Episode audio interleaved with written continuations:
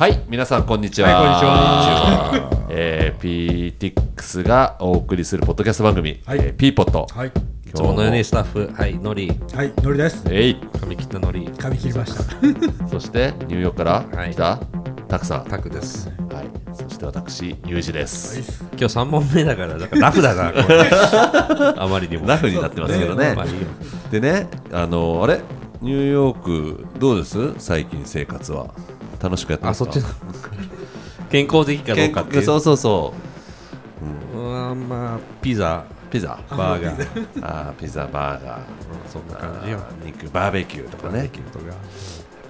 でもね我々もいい年になってきましたからいいね年になってきたし、血がドロドロだろうなと思って。うんちょっとで、ねなんか、なんか、ないの？もっとこう健康的なフードは。うんと思った時にこれですよ。これですね。だからね そんなね たくさんがね来るということでねこれはもうぜひねこの人の話を聞かせすごいプレッシャーなんだけど、まあ、聞かせこれからずっとちょっとサラダの話を聞くということで、そういうことですね。えー今日のゲストは、えーサラド。という、まあ、サラダのサービスですよね、サラダをとお届けするサービスの、えー代表の細井優さん。細井優さん、はい、はいこれからしっかりとあのサラダに向き合う向き合って 説教を受けたいと思いますので、じゃあ早速お呼びしちゃいましょうか。はい、はい、はい、サラド代表の細井優さんです。よろしくお願いします。はいよろしくお願いします。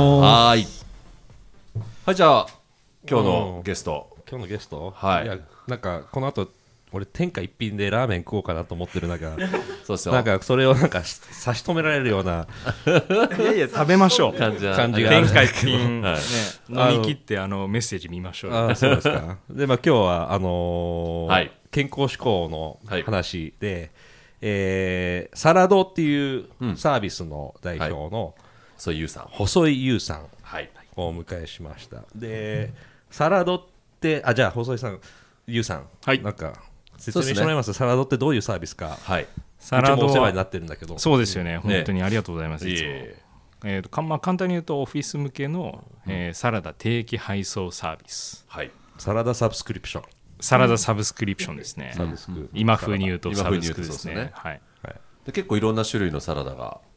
今はそうですね。ね。増えてきて123種類あるもうそんなあります。と思います。はあはあはいはまあ、皆さんあの新しいものを求め。られるんで、うんそれに応える形で新製品の開発はしてますね。はいはいはい。だモデルとしてはあれですよね。うちもそうですけど、企業に、まあメインの形としては、企業に、えーお昼にランチに社員の方がサラダが食べられるような形でサラダのパックが、えーはい届き、はいでそれを社員の方が食べると。でそうですね。あのいろんな条件あると思うんですけど例えばその従業員の方が、えー通常の半額で、えーサラダのサラダが食べれて半分は会社が負担したりとかっていうようなはいだ。からそんなはい。そういうパターンがほとんどなんですか？そうんとまあ、それを推奨してるって感じですかね。ああなるほどなるほど福利厚生制度はいを使うと、企業側がこう昼食費を負担できるんですよね。で、まあえー、と半額まで OK ってされてて、一人当たり3500円まで、うん。あの予算取っていいですよっていうのは国税庁が言ってるんですけど。そういう背景がある。で福利厚生予算っていうのが損金扱いになるんで、うん。まあ、あの黒字化してる会社であればうん。課税対象が減るあっていうような捉え方もできるので、まあ、会社側としてはそれしっかり使った方がはい。なるほど。ES も上がりますし、うん。あの節税的なアクションにもなるんで、うん。一石二鳥かなと、なるほど。なのでそれをお勧めしてます、であれですよね。そのサラダの、まあ、ビジネスっていうんですかね、はい。やってらっしゃいますけどもともとはずっとなんかこうサラダビジネスに携わってたのか食のビジネスをずっとやってきたというわけではないですよね、はいもう全然関係ないです。今のサービスを立ち上げられる前ってどんなはい。ことをやってらっしゃったんですえーとですねまあ、アップルで営業チームにいました。全然違あう。アップルで営業チーム。全然違います。リンゴ売ってたわけでもない。リンゴの方かもしれないですかねアップル。リンゴじゃない方売ってましたね。リンゴじゃない方なんですね、はい。あれじゃああれですね。今こ僕のは同胞なんですよ。そうですよね、うん。この部屋でいうとあ、こう4人中3人4が。人中3人のりさんもリンゴ出ねたくさんもリンゴ売ってましたもんね。いろんな人生ありますね。それ考えると。うん。えなんでアップルにいたユウさんがサラダにっていうなんかこうそれはですね、えもうあの僕の同僚があの病気になったっていうのがきっかけで、はいはいはい。あの狭心症っていう病気だったんですけど、はい。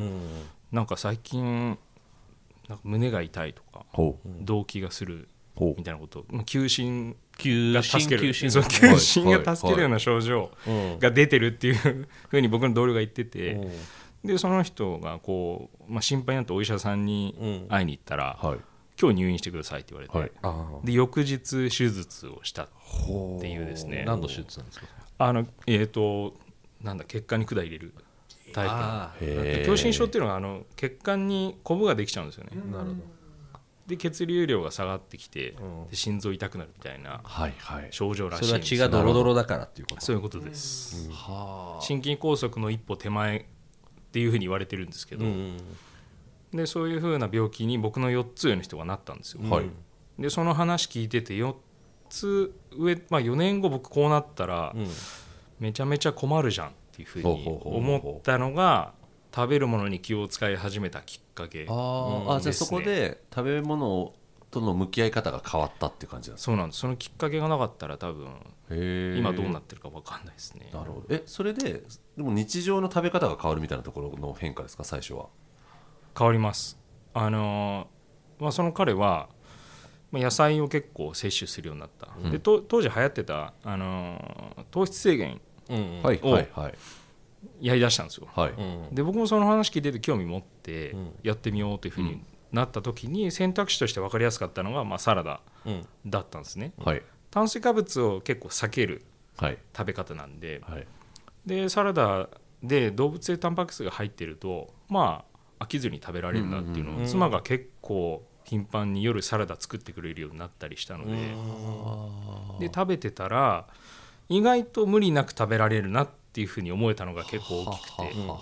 全然その時はビジビジネスにしようなんていうことなく自はから始めたってことですよね。はいその時は全くなかったです。アップルで働いてる時はってことですね。ほうほうほもうシンプルにその同僚の話を聞いて、うはい。うん心配になって僕もそういう生活をしてみようと思ったっていうのがきっかけですね。う。でドレッシングがまあ気が利いてて、はい。でマリネされたうん。肉類が入ってると、うん。はい。野菜だけ頑張って食べてる感がうん。希薄化するんで、はい。あの頑張ってる気がしないんですよ。はい。頑張るっていう行為が継続性の敵だっていうふうに僕は思ってるんで、うん。いかに頑張らないかうん。っていうのが大事うん。なわけですよ。うんでそれがなんかできるなっていうふうに感じたんですね。だから妻に本当に感謝なんですけど。その時どのぐらいの期間ゆうさんはそのサラダ食べてたんですか？その、まあ、ビジネスにしようと思い立つはい。期間っていうのはどのくらいあった？えっ、とですね2014年のうんうん。4月か5月ぐらいに思い立って、でそこから糖質制限始めて、うんで2ヶ月で7キロぐらい落ちたんですよ体重が。でああなるほどこういう効果あるんだっていう分かりやすく体重が落ちたのと、あとは続けられるっていうふうにそれは毎日？3食とかじゃいなくて？やまあさすがにそれはないですね。3食っていうよりもうーんまあ夜。夜。はいははは。あじゃあ夜を置き換えたみたいな感じなんですね。がはいはいそうです、ね、朝昼は普通にで朝昼ももちろん選ぶんですけど、うん。そこら辺でまた次のきっかけが訪れて、ほいうや選択肢そんなないんですよ。うん。うん。そそういった食生活をしようとすると、うん。結構探さないとなくて、はい。うんで僕の時は六本木ヒルズにオフィスうん。あったんで、はい。六本木ヒルズで探すんですけど、はい。意外とあの天下の商業施設でも、うん。選択肢が限られてるなサラダっていう意味で。じゃなくそういうことてや野とか菜糖質が抑えられてるものそうですね。かってことで健康にフォーカスしたっはい。てなると、うん。で当時麻布十番の方にサラダ屋さんがあったんですけど、うん。そこまで10分15分歩いてうん。食べに行くみたいなことを、うん。まあ、たまにやってたんですけど、なかなか負担があるんで、ですね。コンビニのサラダじゃダメなんですか？あでもまあいまあそれでもいと思います、うん。はいうんだから食べやすいかどうか、まあそうですね。美味しく食べれるかどうかとかね。まあそういうのありますよね。です2ヶ月で7キロからもやろうかなやっぱり。すごいですね。いやもう一瞬ですよ。あの本当いや思ったのが運動よりうん。効率いいな。うんうんうん人間は効率いいんで、うん。動いてもなかなかこう消費してくれない、うん生きるためにはい。か分かんないですけど、なのであの運動して痩せるっていうよりも中に入ってくるこのインプットを変えるって方がうん。圧倒的に効果出やすいなっていうのは僕その2ヶ月ですごく感じましたね。あそうだ。からそれで言うとね本当にすごくて、僕それこそユウさんがあれ出会ったのはあれ2年前もっと3年前とかですかねもうかれこれ。2018 2018年？ですか？年あでもそれ2年前二ぐらいですかね。じゃないんですかであれなんですよあのオフィスのところにあるイベントスペースで、いわゆる健康経営の話をね、されてたことがあって、それ僕ふわっと見てたんですよ、そしたらねこう、まあ、この後話出ると思うんですけど、まあ、いかにねそう食生活を変えるといいかみたいな、っていう話をしてたもんだから、まあ、せっかくこの話聞いちゃったもんだからって言ってサラダじゃなかったんですけど、次の日から昼飯をコンビニのサラダに置き換えたんですよね。でそれをなんかこう割と積極的にやっていったら僕の場合結構時間かかったんですけどどれぐらいだろうな？9ヶ月ぐらいで1 0キロぐらい。じゃあみるみる痩せてすごい落ちたんですよね。すごいですね。うん。でなんかそれそれであんままりタバコもやめ。そうですね。マックやめ。もういろいろやめて。体に悪いものをどんどんやめやめてあれもこれもやめ。すごい。そう。なんですよ。でだからユウさんの話を聞いてなかったら多分今違う姿になってるんですけど。でもそれで結構、その後キープされてるんで、うん、あ、よかった。きっかけありますよね。なんかあれ思い出すな。おいしんぼで貝原ん山岡四郎が言ってたんだ。人間は生生の野菜食べるのが嫌いなんだみたいな。ほう。ん基本的に。うん。はだからこんなスーパー行ってもうんずらーってサラダドレッシングが並んでると。うなるほど、うん。確かにあんまり積極的にね頑張って食べなきゃいけないっていう。固定観念がありますよね。そこなんですよね。サラダって、特になんか我々普通に生きてるとね、うん。サラダ食べないですよね、きっかけが必要ですよね。なんか気にするうん。一歩目踏み出す。だけどまあこうやって美味しくする工夫があるってこと。意外と大丈夫。そんなに苦痛じゃない意外と大丈夫。その大丈夫だってことに気づきでもまあそこはまだ個人の世界の話じゃないですか。そうですね。自分の健はい康みたいな、そこからなんかどうかあでさっきあのお話しした六本木ヒルズにうん。選択肢がない。っていうのうんが一つの気づきで、はい。でヒルズでなかったら、うん。東京都内の人結構な割合で困ってんじゃないかなっていうふうに思い、思うようになった。っうん。ていうのが第二の気づきですね、うん。そこら辺で本格的にやってみようかなっていうふうに思うようになった。という感じですね、で今あのそれでまあアップル辞めて起業されたわけですよね、でこういうデリバリーっていうサブスクリプションなのか、はデリバリーなのか、はい。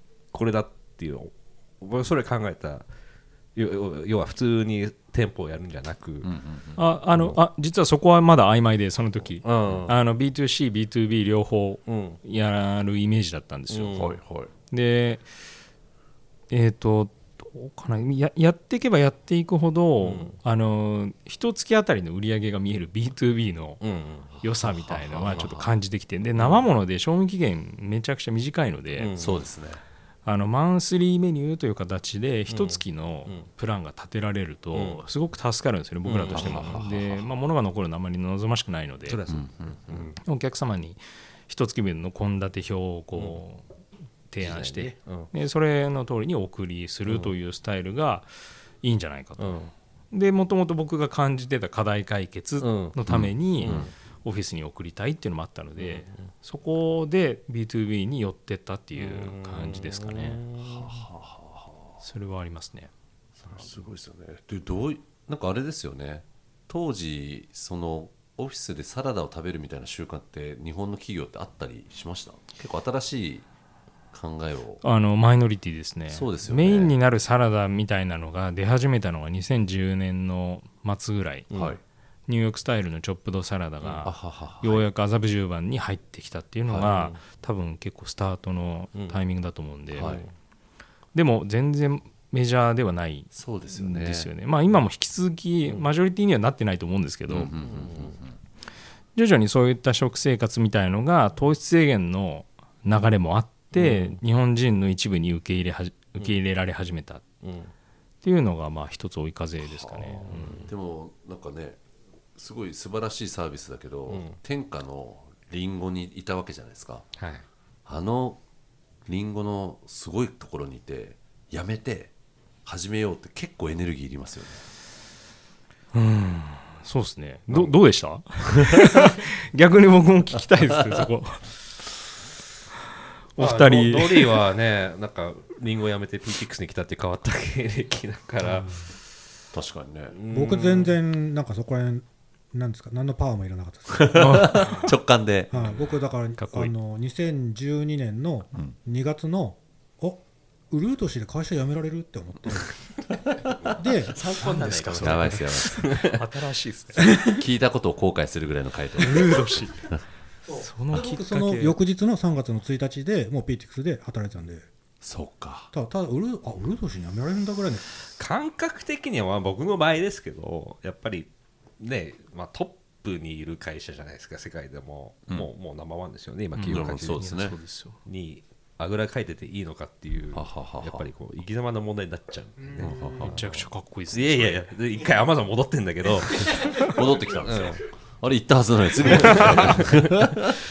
あのーやっぱりあこのままだと良くないなっていうのは長い目で見た時にそれははっきりと感じてたんでいい会社だとは思うんだけど素晴らしい、ね、プロダクトを作るすごい会社だとは思うけども自分はここにいてはいけないなっていうのがあったんでなるほどね。素晴らしいことをおっし素晴らしくないですよ全然。あのまあ成長を止めないってことですね。またただ戻ってきましたけど、まあ戻ったけど その時まだアマゾンにいたんですけど、はいあれ行ったなと思ったら割とすぐにお戻ってきたな。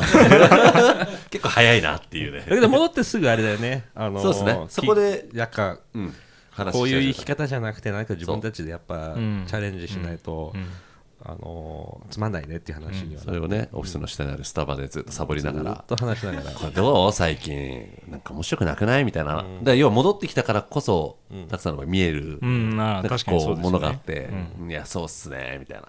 なんかやっちゃうよみたいなのがなんかうちらの企業の、あそういう感じなんですね。そうそう。あのね、うん、なんかちょっと先があこのままいったら10年後自分たちはこうなってんだろうなって、まあ、そこそこいい生活して、まあ、こうやって外資系をこう転々としてもうそういうレールはある。レールが見えた途端なんかすごくある意味恐ろしくなっちゃって、ん。未来が見えちゃうっていうこのつまらなさにこうガツンとやられてしまってなんかこうレールから降りないとダメだっていう感覚。人生もっと楽しくやろうよってういうん。感じになって、まあ正しかったか正しくなかったかは神の水を知るですけど、まあそうですよね。これから多分えいって降りたっていうのがまあ我々ですよね、それとゆゆうさんどんな心持ちで。えーっとですねままあお二人ほどおしゃれじゃないんですけど。いやいや。うちらただやんや言ってただけですから、ね、僕の場合はそうですね。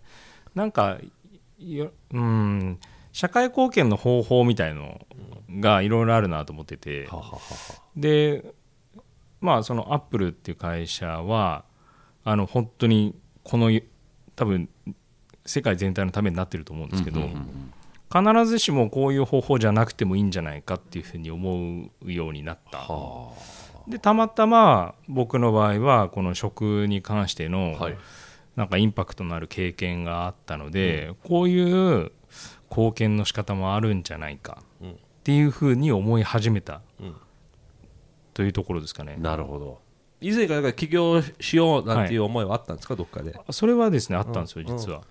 小学校4年の時にうちのおふくろが買ってきてくれた電気が家に置いてあって電気。ほその電気で名だたる経営者がいたんですけど、はい。松下幸之助さん、はい。あと安藤桃福さんうはい。あとタカラトミーの佐藤康太さんだったっけな。という方々の、なんかまあもちろんね綺麗に書かれてると思うんですけど、うん。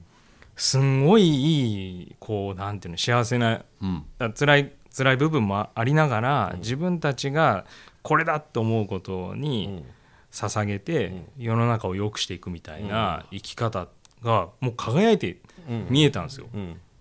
実際に漫画の中にキラキラ書かれてたんですけど、それにやられたかもしれないですけど、でも実際キラキラ見えていやこういうやなんか人生って素敵だなっていうふうに思ったんですよね、んきっかけはだから小4の電気かもしれないです、えー。あじゃあそこがずっと頭の中にはありましたね。そういう生き方もあるなっていうのはあったってことですねありました。ありましたそこがずーっと影響してて、ん。でいつかそういうふうにしてみたいなっていうのは確かに根底にうん。あったんですね。ありつつ、なんかそのきっいくつでかけがあった。結果あのいくつで企業独立したんですか、えっ、とですね32 32ですね。はい。まあごく平均的な感じですか、はい。うんそうですね。えで子供2人いて、はい。で妻も妻がいいよっていうふうにうん。言ってくれたっていうのも大きいです、はいはい。ーねどうでした？うちもね大丈夫でしたね。あの僕もう若い時から起業したい人だったんですよ、ただただ。あじゃあするだろうなみたいな。だから、まあ、もう付き合う時点結婚する時点でこの人はそういう人だっていう分かってる感じだったんで、はいはいはい、まあ、そういう意味では全然。ああ問題なかったですじゃよねあ納得感あったんですうちも問題まあもまあそのプロセスにおいてはもちろん大変な時期とかいろいろあるから、まあそこのそういうそういうあの局局面をね予想してない段階では、まあいいんじゃないっていう感じではありました。けど、応援してくれてましたうね、ん。よくなんか何独身の方があの起業しやすいとかいう話聞くじゃなですか、はいい。はいまあまあそれはねあの紙の上ではそうだとは思うんだけども意外と精神的にはやっぱりあなんか頑張れるっていうか、うんうん子供とかが、まあそうですね。いる方がまあ自分がそういう立場だったからん。そう思うのかもしれないけども、決してマイナスではなかったなまあ、踏ん張りが効くみたいなところありそうですね、うん。そう。なるほど思いますけどね。確かに。そうですね。家族の推しは大きいかな、うん。反対されたら多分押し切るほどではないと思うので、まあ、だけどアイデアがあって、うん。アイデア企業ですね。要は僕らはただ単にもう飛び出しちゃったんだけども。アイいやそれすごいことですよ、アイデアなんてなくて、あのしばらくは弱いアイデアしか出てこなかったですけど、っていうよりは仲間企業あ企業。まあそうですね、結構この人一緒にやたちと一緒にやりたいーみたいな。ああいいですね。だけどあれですね大変ですね。一人一人でしょ？だって、はい。うん、そこがそれすごいですよね。僕らと比べたらいやだから、なうん、チームいいですね。そういう。今いますけどね。僕も。うん。はい。当然はい。はい。でも創業メンバーっていう意味では一人でそうですね。はいですよね。そういう意味では多分心強いんじゃないかなとでどう思います。皆さん。どうやって始めたんですか？まず。そのじゃあもう閉じますと、こういうビジネスプランで。でどういう行動だったんですか、そこは。えーとですね、えーさ2014年の、えー、と4月ぐらいからサラダうん。生活が始まって、はい。2010えー、とに2015年の秋うにん。やろうってうん。決めたんですよ、うん。で、えー実際に登記したのが2016年の6月末うん。です、で8月まで会社にいていいよって言われたんでほうほうほうほう。いさせてもらって。はい。で8月に実際に退社した。はい。うんこれ言っていいのかな？いいんじゃないですか。大丈夫ですよね。うんまあ上司がすごく理解のある人で、あれ営業にいたんですか？あ営業です、うん。営業チームのえっ、とですね顧客体験はい。ほうほうに関するチームほうほうほう。にいました、へえ結構忙しい仕事ですよね。そうですね、うん。はい。それで。でじゃあもう始めようってなってどういう行動を取ったんですか？そもそもそのサラダを作るみあ今日もねいやいやお持ちいただいてあ YouTube 上だと。ほらドキャストの方は見れないですけどこれはなめっちゃどういう種類ですか？今日はニース風のサラダとサラニソワーズローストポークのサラダですね。これのりさん映ってます？でポイントとしてはこういう動物性のタンパク質の何かが入ってる。そうですね、まあ、食べてて。組み合わせが食べやすい、うん。飽きないような。話が飛んじゃうけど。感じにしてますね。そう。でまあ始めた流れは、まあ、本当に何したらいいか分かんないそうですよね。状態で、たま材料とかも。たまそうですね高校時代の同期が野菜の卸をはい。してたんで、うん。そいつに久しぶりに連絡して、はい。卒業以来会ってないレベルだったんですけど、はい。話聞いてくれて、うん。でシェフも紹介してくれて、そのシェフとレシピの開発みたいなことを始めて、でえっ、と知ってる人たち集めて試食会をして、どのライインナップでいくかみたいのを決めて、うん。で制作金融公庫からうん。お金借りてっていう、まあ感じですかね、で売る相手はもういたんですか？その時。いや売りに行く相相手を探してあの本当に紹介ベースで営業してうん。であとは店頭とあとウーバーイーツうん。うん。でやってたんですよ、じゃあ最初から売り上げはあったってことですね。うーんいやもう本当ちびちびと。え一番最初のその、はい。い、わゆる生産者の方とシェフの方と話して商品開発されるじゃないですか、はい。それってどれぐらいの期間でややられたんですか？えーとですねどうだろうな。23ヶ2-3ヶ月でできるんじゃないですかね。確かそんなだった気がします、じゃあ23か月でもう世に売るみたいなところまで持ってったって感じなんですそうですね。ただまあ設備がかはい。ないんで、その設備を作ってっていう、まあ、キッチンをそのオープンするまでの期間はまたさらにあるんですけど、はい。そもそも何を売るかっていうところから始めて,、まず決めて。はい、家のキッチンでレシピ作ってっていう感じですね。それは辞めた後にスタートってことですいやあのーいさせてもらった期いさせても間にらった期間にもうそこまで持って。はい。だけどもその B2B で届けるっていうモデルはもうそれでいこうっていうふうに決めてたんですか最初から。はいそれはやろうと思ってました、あじゃあもう営業もしなきゃいけないですよね。そうですそうです、そうか。そこに届けたいっていうのが一番ベースにあったんで、そもそもがってことですよね。オフィスワーカーに何かいいものを、そうするとなんかどっかの会社の福利厚生担当してる人事の人事総務あたりに捕まえそうですよね売り込みアタックしていくという感じですね、それって、まあ、言える言えないあるかもしれないですけど一番最初ってどこの企業に？一番最初はですねあのこの前話題になってた折り紙さんはいはいはい。なんですよ、なんと。あそうなんですね。と。これは。これはこれはまああれ折り紙さんいやいや今六本木の時ですか、六本木リースですよね。違います違います。僕表参道か。そうですそうです、はいはいは僕のあのアップルの時の先輩が実は折り紙にいていはい。でその人が声かけてくれて、えで採用してもらった、ーはい。記念すべき1社目が折り紙さん。折り紙さんなんですね。ですね。当時も100人ぐらいはいました折り紙って。いやそんないなかったと思います。100人いなかった。うん100人はいなかったですね。うん。で1回取引が六本木ヒルズに行くタイミングではい。終わったんですよ、はい。そしたらついこの間はい。ご連絡いただいて、おう。また考えてると。おうめちゃくちゃうれ嬉しくて。好評だったわけですね。そうですね。でやっぱりそのサラダっていう選択肢がなかなか見つけづらいし、うん。まあ普段お弁当っていう選択肢ばっかりだから、改めてやりたいと思ってるんですよねっていうお声掛けいただいて商談またさせていただいて、でそうしたら2週間後ぐらいにご連絡があって、はい。すいませんと。あのニュースね実はともうその日僕は日経で 見てたんで。あああの日ですか。あの日です。まさにあのあー日。いやもうその日なのにご連絡くださって。それすごいですね。という感じでしたね。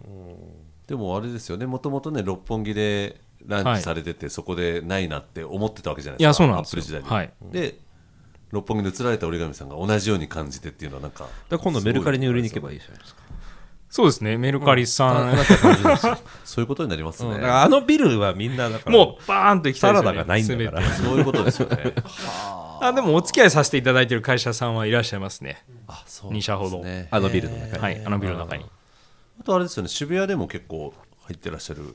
そうですね。ありますもんね。渋谷 IT 系の会社さんがやっぱり結構相性良いですね。はははははは。それどういうふうにいや結構難しいと思うんですよ。サラダを福利厚生でみたいなのって、はいはい。こう簡単に伝わらない、まあ、なんか体に良さそうだなっていうのは分かるんですけど、はい。じゃあ会社としてじゃあなんかねこう半分じゃあ負担して入れようみたいなのって決めるかどうかって、はい。説得するの大変かなっていう気がするんですけどどうやって？そうですね。あのまあ結構やっぱりニーズとしてあるのは、はい。IT 系の会社さんは、はい。あの人材の流動性がめちゃくちゃ高いんですよ、はいはいはい。なんで3年ぐらいではい。まあ、同業他社に行くっていうケースが結構あ,、るじゃないですか、ありますね。そうするといかに定着させるかっていうのが課題になってくるんですよ、ねはい。その定着させる方法の一つとして福利厚生を充実させるっていうのは打ち手なんですよ、でマイナビさんのアンケートとか見てても結構その福利厚生の充実度合いっていうのは新卒の子たちがあのアンケート結果でトップに書くぐらいあの重要なものがある。ですねはい、なるほど。全くイメージないんですけど実はそうで、うん、で、えっと、中東の方々の中でも評価は高いんですね。福利厚生充実。あとはそのプチ社食みたいなやつが。反省ですよ。だからこの辺りはあのニーズがあるんですよ。まあまあだけど福利厚生といっても、はいまあ幅広広いですよね。大じゃないですか。あ幅広いですずっといろん。なその中でも実は食のサポートっていうのがあそうなんですね。やっぱ頻度高いっていうのもあると思うんですけど、例えば家賃補助とかよりもさらに上でトップなんですよ。家賃補助よりもそうなんです。求められてるってことなんですか？求められてる。んですよ。へっていうのはやっぱり人事総務の方々は日々こう考えてらっしゃってどういう打ち手があるかっていうのをこう探す中で、うんあのまあ、ある程度ニーズがある状態でお話しさせていただくっていうケースが多いですね。ー。なるその食ど、まあ、同じ食の中でもいろんなテーマがある中、はい。その健康志向のうん。食に関する福利厚生を求める声ってデータとしてあるんですか、あのうん、健康志向は結構増えてきてます。うん。あのまあ、分かりやすいのは健康経営とか。健康経営ね、そうですよね。2016年ぐらいに東証と経産省が始めた、うん。あの制度なんですけど、はい。徐々に増えてて、うん。あの大手の例えば、えっと、旭化成さんとか、えっと、体重生命さんとかは健康経営推進室とかうん。持ってらっしゃったり、うん。今年になってから。うん。へなので何かしらの健康に対してのアクションを取らないとっていうのは、経営陣は考えてるんですよ。でこの前アンケートさせてもらって面白かったデータがあの僕らがそのある会社さんで、うん。えー、とモニターやらせてもらったんですね、はい。試食会みたいな、はい。うん。で応募してくださったのが男性は30代が圧倒的なんですよ。うん。ほうほうほうほうほう。60%から70%ぐらい全体のはい。男性の中での30代が占めてて、はい。40代50代の方々はそんなにうん。参加されなかったんですね。興味なかったんですよ。うん。でもその会社さんの属性を見ると、40代50代の方々が全体の3割ぐらいを占めている結構なボリュームなんですね。はい、はい。なんですけどその健康的な食にはあまり興味がない、はいはい。ということはで予算持ってらっしゃる方々が、うん。そこに対しての意識が低いと、うん。確かに。予算取れないじゃないですか、はい。でも会社の全体のこのニーズとかを見てみると、結構健康志向の人は多い。うん。なのでその決済者とニーズのギャップが社内に生じているっていうのは、そのアンケートを見て感じたんですよ、浮き彫りになったわけですね。IT 系の会社さんはその決済権持ってる人たちもお若いので、はい。まあ、パッとこう近しいんですよね感覚が、なので相性いいんですけど次に僕らも本当にお付き合いしていきたいなと思ってるのは、そう大きいそうですよね。はい。会社さんであるということを考えると、いかにこの40代50代の人に理解をいただくか。しかも男性。うん。一番そこと一番サラダを食べなさそうな。遠い方々にうん。ニーズを感じてもらう必要があるってなってくるとやっぱり健康経営とかのはいはい。文脈ではい。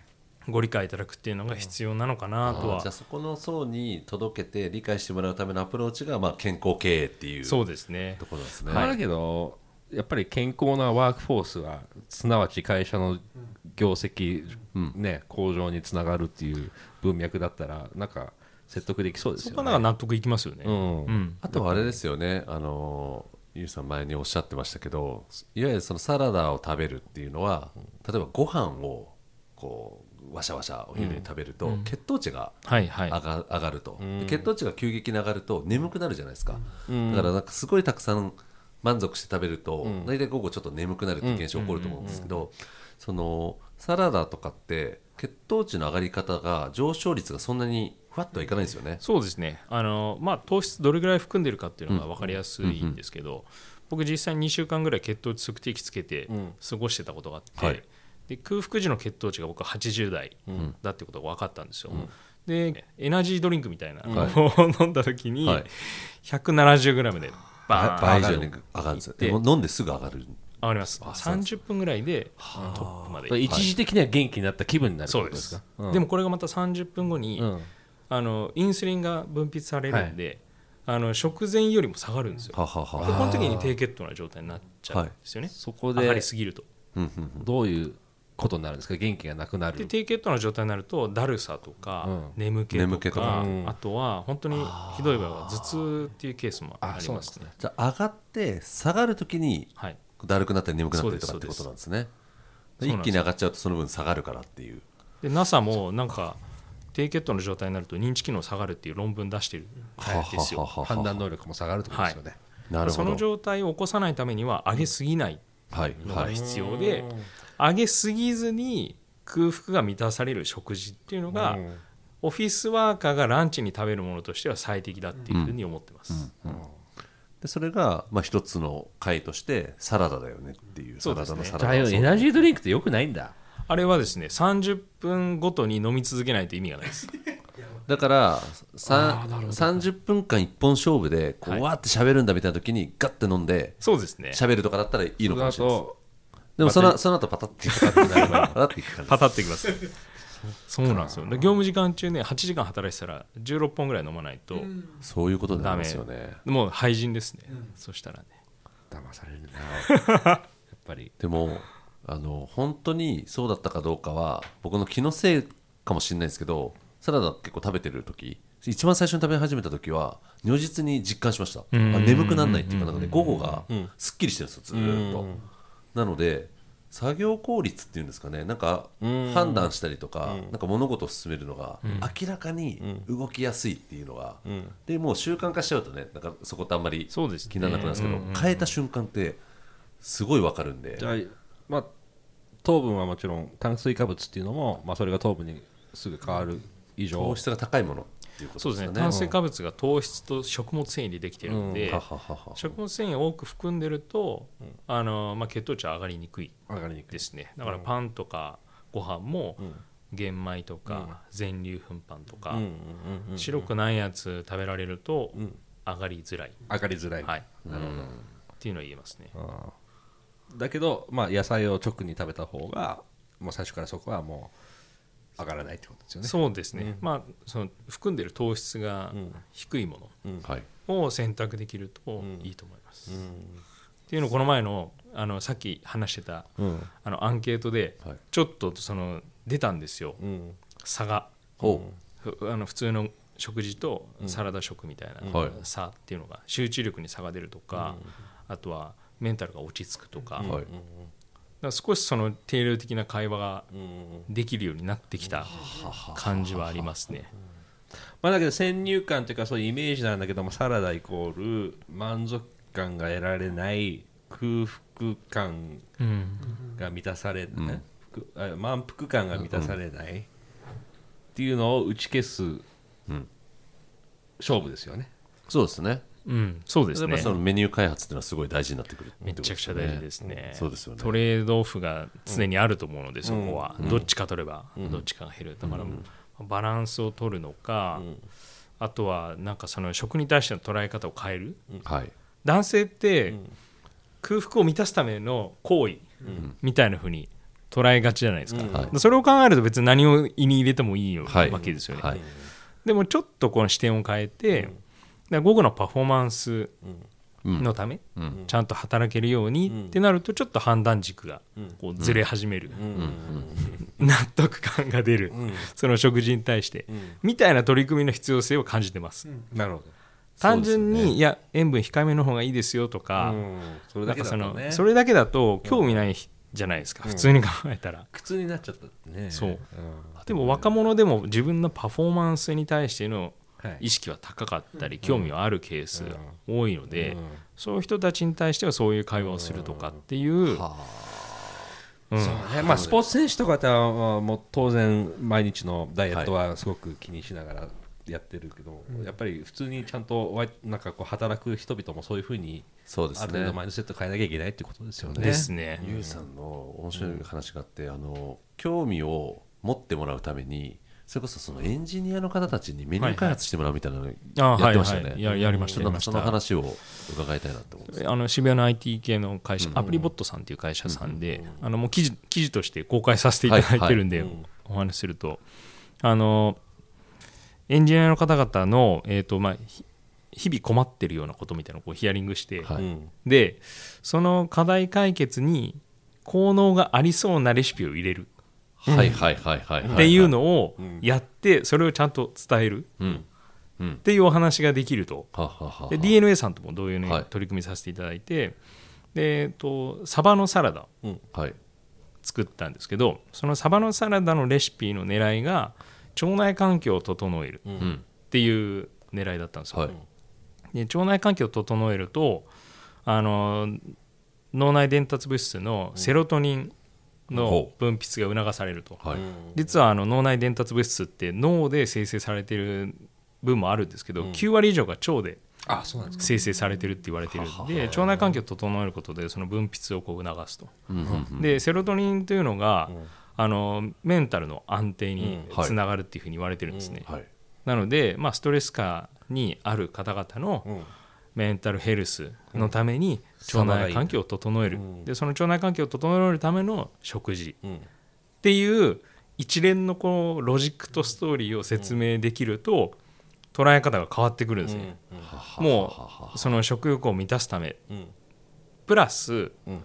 体のためパフォーマンスのため自分のメンタルのため。っうん。てなってくると興味を持ってくれる人が増えてくる、エンジニアの方々ってめちゃくちゃ定量的に物事をこうロジカルにね。ロジカルな方々なんでそういうのがあると興味を持ってもらえる。はみたいなのはやりましたね。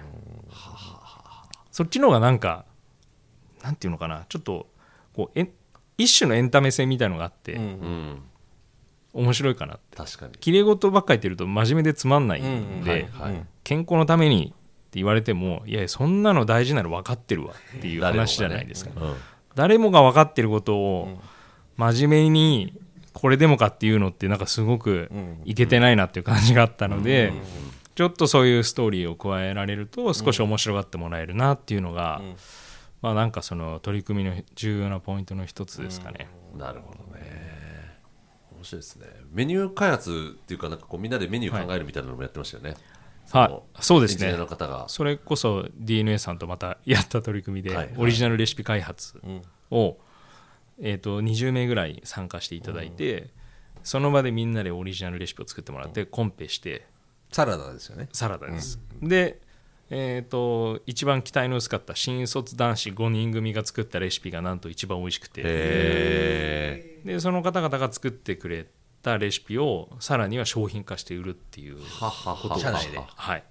ああの他の会社さんにもあそうなんですね。出しました、それはちなみにどういうサラそれはですねえっ、とほうれん草とロメインレタスベースで、はい。えっ、とドレッシングが結構スパイシーで、ほうほうほえっ、とですねえっと唐辛子とかも入ってたんですよ、うへえでもそのなんか辛みがまあうまいことバランス取れてて、動物性のものないじゃないですか今。動物性はですねそこには鶏の胸肉が入ってましたねあはい。ははははそれだったらいけそ あの美味しかったです本当に。だからもう自分がいかに導入できるか。ういやそうそう自分を一生懸命さっきから説得してるんだけどいやお面白かったです。だから、ええ。あれは。あの要はその新卒男子5人組の横のつながりで食べ始めるっていうようなケースもあるし、健康軸で話してると振り向いてくれない人たちへのアプローチの方法としてそういったものはありかなっていうふうに思いましたね。じゃあゆうさんは今でも毎晩サラダなんですか？いや全然そういうわけじゃないです。昼はサラダとか？意外といや僕本当にお恥ずかしいんですけど、サラダ食べら食べる機会がなくて。えそれ日常においてってこといですか？やここら辺なんかちょっとキッチンに行けてなくてほう。あほうほうほうほう。まあなのであの食べられる範囲で食べてるんですけど、どうする？天下一品毎日 え気をつけてはいるんですか？気をつけてはいます。その食べるものとかっていう意味では。気をつけてますね。それをね実践してもらう。だから自分がなんか難民になってて、はい。そのサラダ難民的な状態になってて、はいいははいはい。結構移動も多かったりしますもんね。で今プラグプレイはいはい。にのアクセラレーターで採択してもらってて。はい東急さんにお世話になってるんですけども。渋谷に基本的にそうですね。だからあそこにサラダを置いていただきたいなと、それはもうマストですよね。はい、そこをちょっとアタックしたいんですけどね。いやなるほどね。今のあれですか？チャレンジっていうか最大のチャレンジははい引き続きその年齢が高めの決済者の人たちの理解みたいなところなんですか？えーとですね、うん。あのまあ、最近分かったそのポイントとしてはそこはい。は結構重要なんですけど、うん。と今後しっかりやっていきたいなと思うのは、まあ、カスタマーサクセス的なその、あアフターサポートの部分はい。であの食べ正しい行為をいかに続けられるかが重要なんですよ。はい。なので、えー、と理想的な食生活が続けられるモチベーション支援みたいのをちょっと力を入れていきたいなと思ってて。そこですかねやりたいのは。アプリとかの世界なんですか、うん、あのスタディプラスっていうサービスあるじゃないですか、はい。あれも勉強のモチベーション支援なんですよ。で勉強した方がいいなんていうのは、まあ、100人中100あー当たり前だよね。人知ってることなんですけどそれができないっていうのは、まあ、自分の中のモチベーションとかはい。目的が見えないとかだと思うんですよね。だそれと同様に正しい行為をいかに続けることができるか。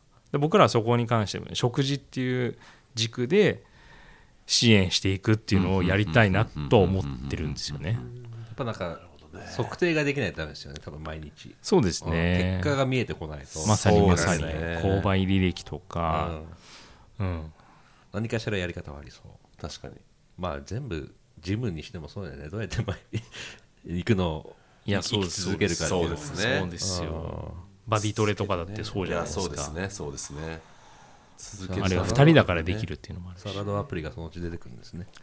ねえそういうそれちょっと考えてますね。やりたいんですよ。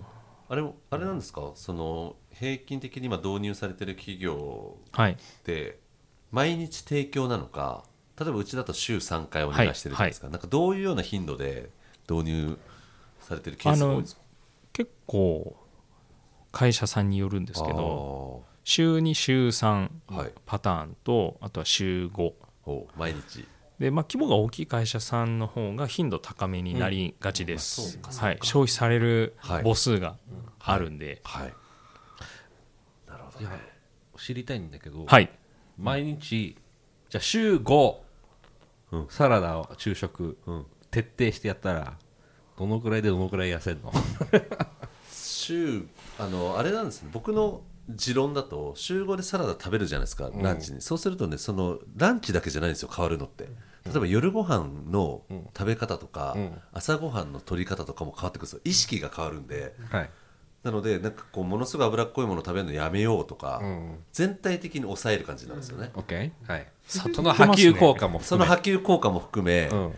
それで言っても人によるかもしれないですけど、いやでも。多分本当に7キロ8キロ数ヶ月で落ちると思いますよね。あかなりそのユージさんのおっしゃってることは、ポイントはい。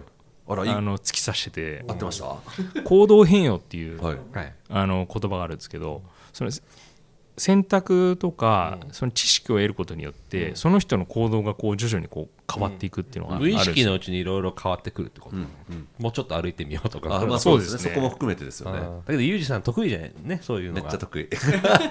続けること。追求するのあすごい素晴らしい。すごいやめるやめることを続けることが始めるところそうがあのななかなか始まらなかったりするんですけど一、はいはいはい。回きっかけもらえれば、ゴーンっていく 人間として最強ですよそれはもう。突き進んでいくんで。すごいよねいやそうなんですよね、で人間1日3食食べると1週間で21食食べるはい。じゃないですか,、から最大21食あると思うんですけど、そのうちの1食が与える影響だけを考えると、ん。そんなにないと思うんですよ、ただ今ゆうじさんがおっしゃってたように、この1食を変えたことによって、他の選択に影響が出始めると、多分結構早いタイミングで体に変化出てくると思いますね、まあ僕ニューヨークにいると近所にチョップとあありますよね。はい。ジャストサラダスイートグリーンと。スイートグリーン。3店舗本当に徒歩5分以内に全部あるんだけどまだ1回も行ってないから。えー、行ってみようかな。行きたくてしょうがないです僕そう 羨ましい。めっちゃいい環境ですね。すごいよ。サラダだらけ周り 何食べてるんですか？昼ですか？ニューヨークで。マクドナルドでしょ。いやいや マックはない。またね大体今ニューヨークチームで行くのは僕ら前クイーンズにオフィスがあったんでそこだからギリシャ料理とかあえっと、だからひどくはない、ん。ギリシャ料理っていうとすごくシンプルにあの焼いたなんかはい肉とか魚を焼いてとかそんな感じ、あとなうん、エスニックが多いかな。あすごいなんかコテコテのなんかチーズバーガーとかそういう感じでもないんだけど、はいはいはい。サラダっていうのはちょっと選択肢になかったから。そうなんですよね。まあ副菜っていうイメージじゃないですか、うん。なんかとサラダっていう捉え方だと思うのでだから本当に一歩目が難しいんですよね。そうだね。いかそうにですよね。一歩目を踏み出してもらうか。やってみよですよ。今日今日きっかけですよね。そういう意味で言うとね。そうです。はい。今日の展開あのピンこちらやめるどうぞ。じゃあ。じゃあ。サラダの。であとあれだね週末にこうち子供が2人いて、はい。ちょっとあれサラダジャストサラダ行ってみようよ。って、絶対嫌だって。子供はもあー。ういやいやシェイクシャック行こうみたいな、はいはいはいはい。うん。なかなかね週末だからまあ行くきっかけはない。あんまりねあのーじゃあ変えようっつってストレスになると続かないんで、うん。ライトに週5とかじゃなくてもいいと思うんですよね、うん。週になんか12、回行けるときにサラダ食べとくとかだけでも,、自分と一緒だね。でも変わりますよね。いや本当そうですね。うん。ノリってサラダ食べんの？僕実はサラダ大好きなんですよ。あそうなんですか？お。コーヒーだけ飲んでるのかと思ってた、今日も 今日朝い朝食を家で食べられなかったので、はい。あの1本目の収録が終わった後ここのあの QWS というかスクランブルスクエアのはい。地下2階に行ってハワイ系の、えー、とビーガンのところで買ってきて、はい。もうあの、まあ、メインはだから見事にサラダなんですけど、もう普通に僕それで美味しいと思えちゃうあサラダ好きなんです大好きですね。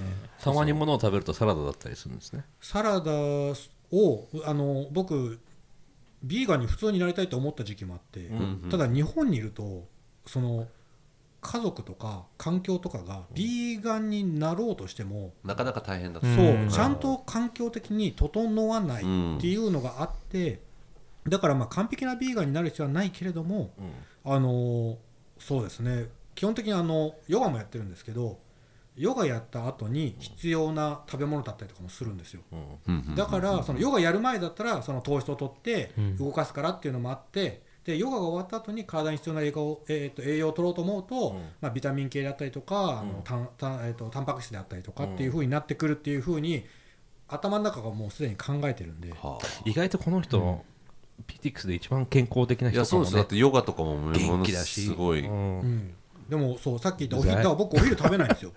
ああそうなんですね。でコーヒーしか飲まないんですよ、でもさっき言った通りで僕多分お昼ちゃんと食べちゃうと体がうん。やっぱりちょっと動きづらいんですよ、うん。だからもう、まあ、食べもしないっていう問題はあるんですけど、昼はもう絶対コーヒーのみっていう。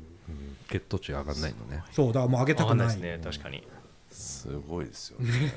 まあ、ちょっと特殊な例なんで 参考になるのかどうかっていう参考になりづらいわ。問題はありますよね。そうさっき思ったのがそのオフィスにいるヨガをやってる人口がどのくらいその会社にいてとかってなるな見ると結構ヨガの人たちって海外だともうすごいビーガンベースの人が多くって、うんうん。日本はまだそこまで行ってないけれども、まあ、健康志向と継続に関してはヨガの人たちってすごい強い意識があって、うん。だからそういうこう会社の中にいるヨガ人口とかが分かってくると攻めやすい なって思ったりとか。なるほどね。ヨガ人口だったんですね。うん。ヨガ人口答えはに会があったってことか。結構あの朝からのパフォーマンスその昔 Google で初期にやったあの瞑想の部分をあマインドフルネスでやったけれども、今実はその次に行き始めていてて、はい。次の部分はその瞑想以上にもちろん瞑想も入ってるんですけど、はい。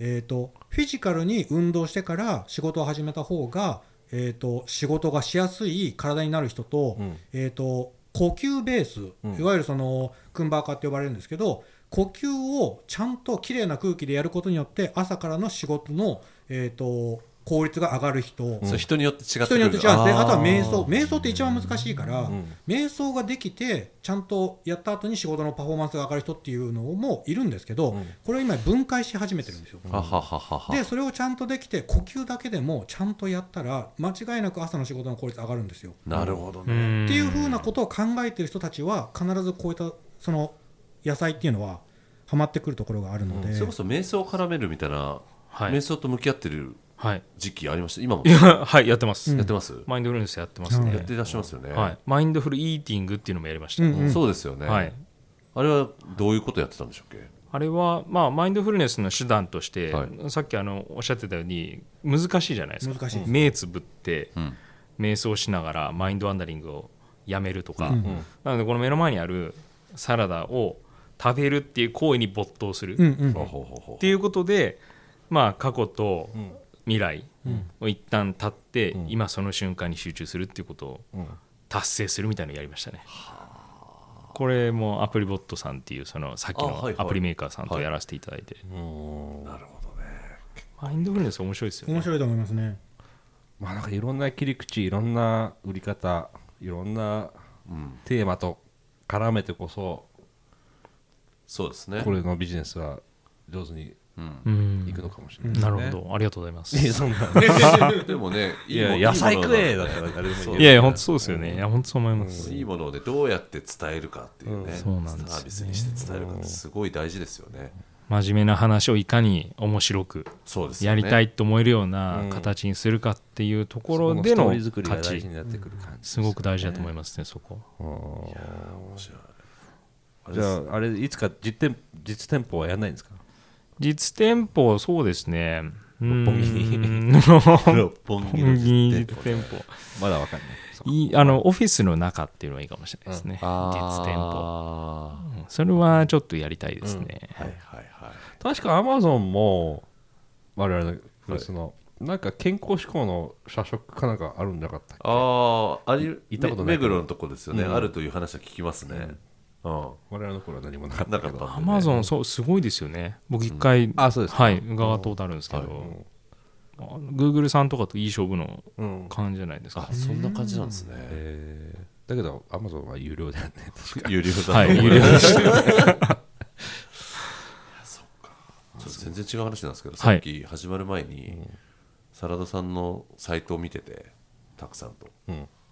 ドあそんなドメインねびっくりした。おドメインーがすごいですよね。サラダサラダサラダ。SALAD だからサラダ。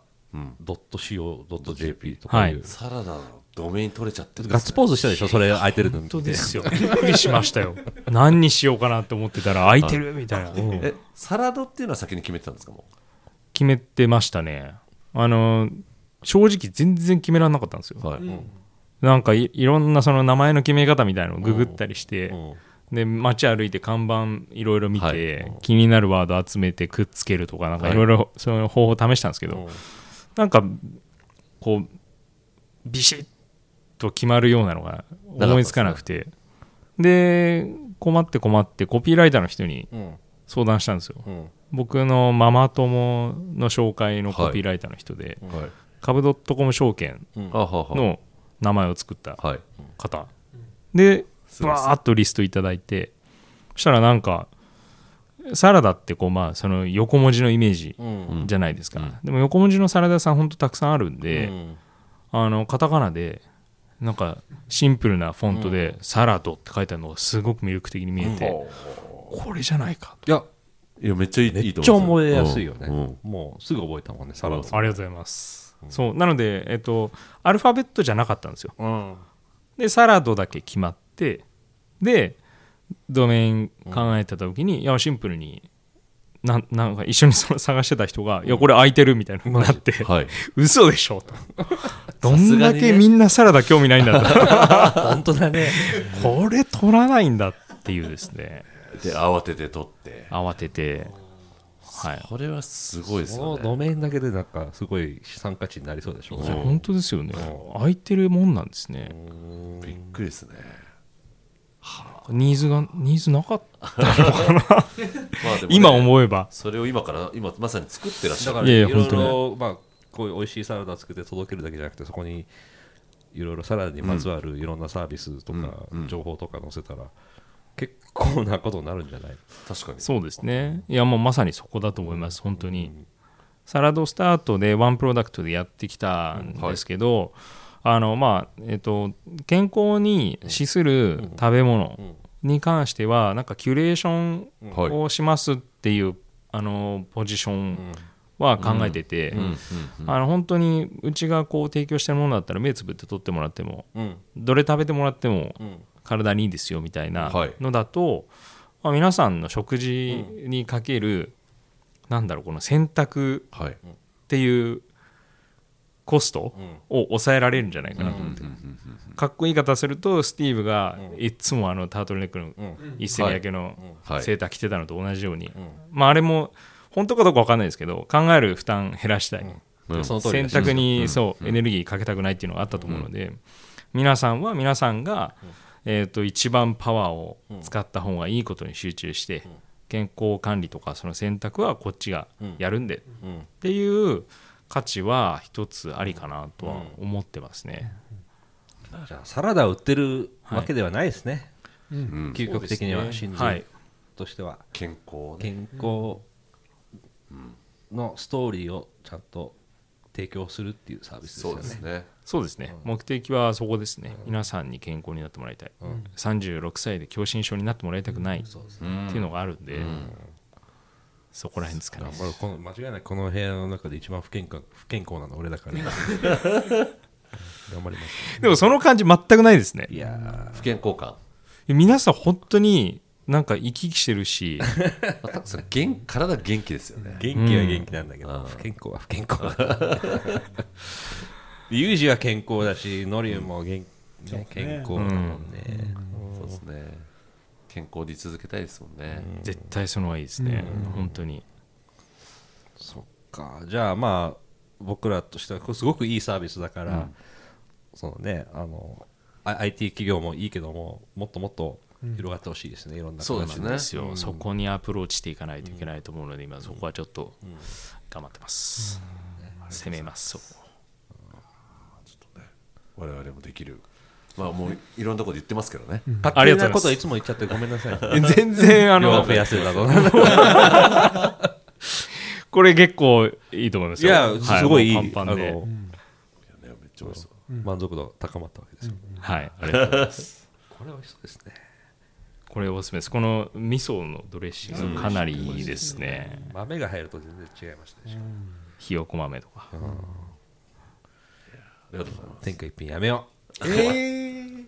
て天下一品そんな好きなんですか？そんな美味しいんですか？ういや普段アメリカにいるから、はい。ああその向こうはもう割と日本のまあ蕎麦屋もあれば要は昔はジャパニーズレストランってそこ行けば寿司天ぷらなんでもあったのが、今ちゃんとジャンル分けされてあとんかつ屋さん蕎麦屋。うんうんなんならオムライスのお店とかもできちゃってて和風スパゲッティとか、唯一ないのが天下一品なんですよあのね日本でラーメンとは違うんですね？今の感じだと。あラーメンじゃないじゃないあれは天下一品ですね。すげ天下一品という食べ物。え すごいっす。あーだからね日本に来るともう必ずみんなで天一食いに行くかっていうふうになるわけですよ。儀儀式ユージさんの投稿ってだって天下一品かソフトクリームぐらいしかないですもんね。あーそうですね。この二人が上がってくるのはそうですね。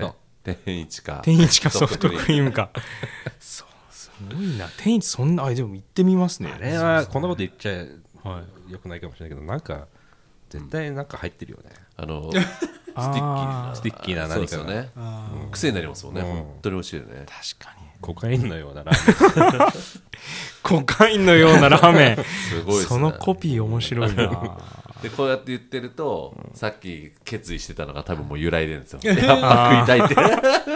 天一行こうかと頭の中天一でいっぱいになってるね。うん。やめとこう今日は こんな話をした後にいけないわ天一何がおすすめなんですか一番？いわゆるこってりの。こってりラーメン一本こってりこってりラーメメンい。行ったこといないんですか？いやあります。一回行ったことあるんですけどあだけど記憶に1ないぐらいで。回目はダメなんですよ。あ。あれは。何回かですね。あん3まり回目ぐらいから分かるんですよ。だからだ。あんまりだったんですよ。はい。でしょ？もういいかなってい僕もう1回目感じだったんですよね。ってなってあの明日もお待ちしておりますって出て そうで 行かないわ。あのメッセージはだいぶいいですよ。いやいや本当美味しいですよね。っていうねなんかなぜかさ最後天一の話が俺は健康的だと思ってんだけど。いろいろ入ってると思いますからね。健康的なもの。野菜がいっぱい入ってる。えー聞いてる人みんな天一行くでしょうねサラダどころじゃない。まあ夜の方がいいわけだよねサラダはやっぱり。うーんとそうですね。あ関係ないのか。ぼまあ僕としてはラおすすめは何ですか？ランチが与える影響って結構大きいんですよ、この業務時間中に。はい。仕事って意味では。はい。で午前中は結構まあ集中力も高いし、あのパフォーマンス高い状態で働けるんですけど、食後のパフォーマンスが落ちるっていうのは、うん。これはですね大塚製薬さんの,、うん。あの知見とかでも出てて、あの後でデータをお見せしますね、あの栄養がバランスが取れた食事と水と砂糖水を摂取してもらって、うん。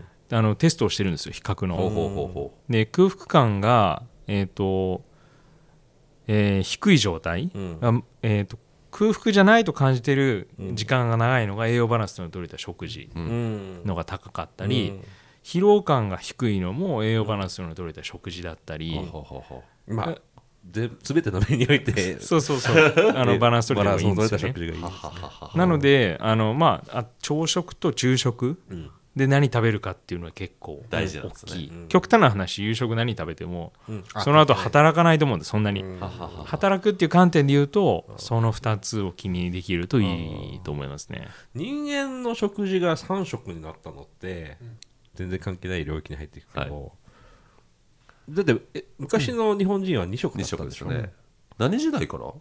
戦後？やっぱ何？これ西洋の影響なの？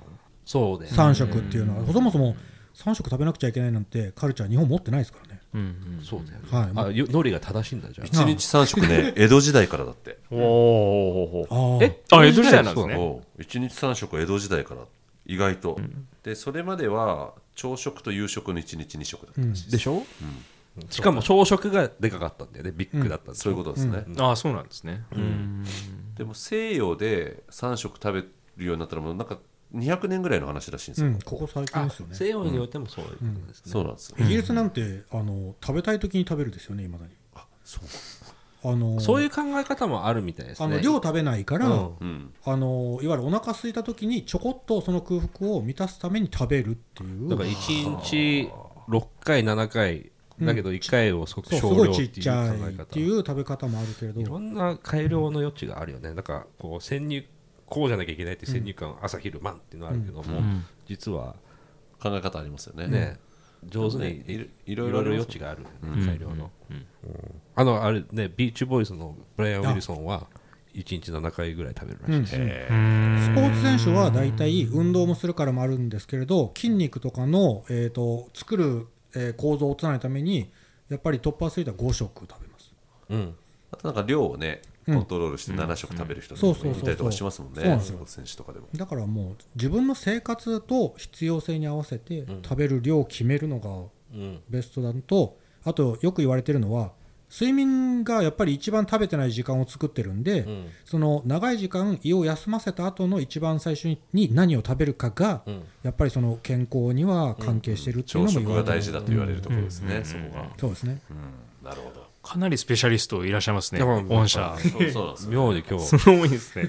日前のめりなんで前が見る健康大好きですからね。そうですね。健康じゃなかったら仕事できないですからね。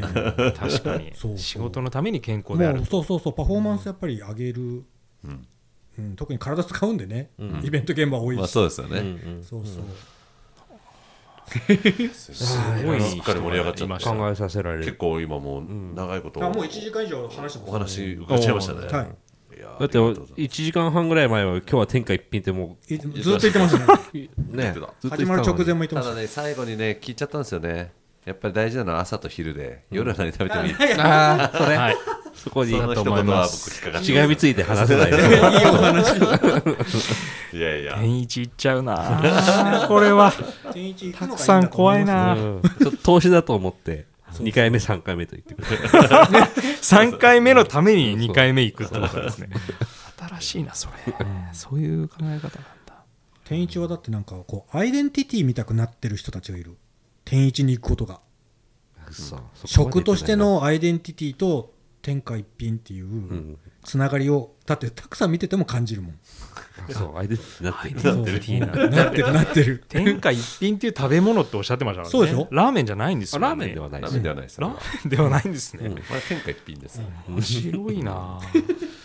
いつかあるのかな？サラダと天下一品のコラボそうそうそう。そうああ まやりましょう。こってこての。サラダもだから本当に。天下一品だけど、うん。サラダも一緒に食べるからスープのドレッシングとか。ああいいですね。いかがですか？え？天一のスープをドレッシングとして。ええこってりドレッシング。それじゃないですか？デリドレッシそング。れ面白い。どうなるんでしょうね。あれ多分あれだけど野菜でしょ？あれ基本。鶏ガラと、うん。いわく。そう煮込んだ煮込んだものですよね。の、極端なこと言うと糖質っていう観点で言うとあんま含んでないじゃないですか。含んでないはず。スープ自体は。ですよね、はいだから一風堂とか豆腐麺にしたりうん。そっかそっか。しているわけそうそうそうそいけますねこ豚れ。骨よりはうちょっとこれ面白いんじゃないの？聞いてるかな天下一品の人これ。